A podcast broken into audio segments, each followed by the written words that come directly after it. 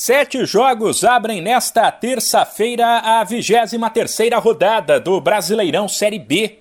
Destaque para o líder Cruzeiro, que pode dar mais um passo gigante rumo à elite.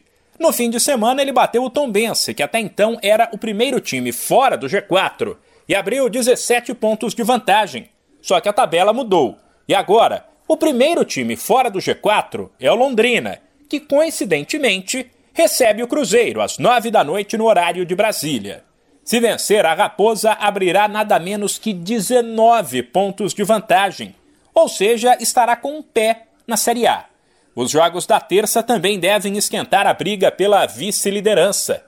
Hoje ela pertence ao Bahia, que tem 40 pontos, mesmo número do Grêmio, terceiro colocado, enquanto o Vasco vem logo na sequência com 39. Todos eles jogam nesta terça e ainda podem se beneficiar de uma possível vitória do Cruzeiro sobre o Londrina e ficar mais perto da elite. Sete da noite tem Grêmio e Operário. Oito e meia tem Ponte Preta e Vasco. E às nove e meia tem Sampaio Correia e Bahia.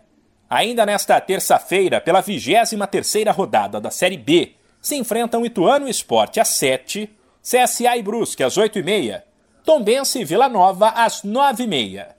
As três partidas que fecham a rodada estão marcadas para quarta-feira. O Náutico recebe o CRB às sete da noite, mesmo horário de Chapecoense e Novo Horizontino. Já às nove e meia, o Guarani visita o Criciúma. De São Paulo, Humberto Ferretti.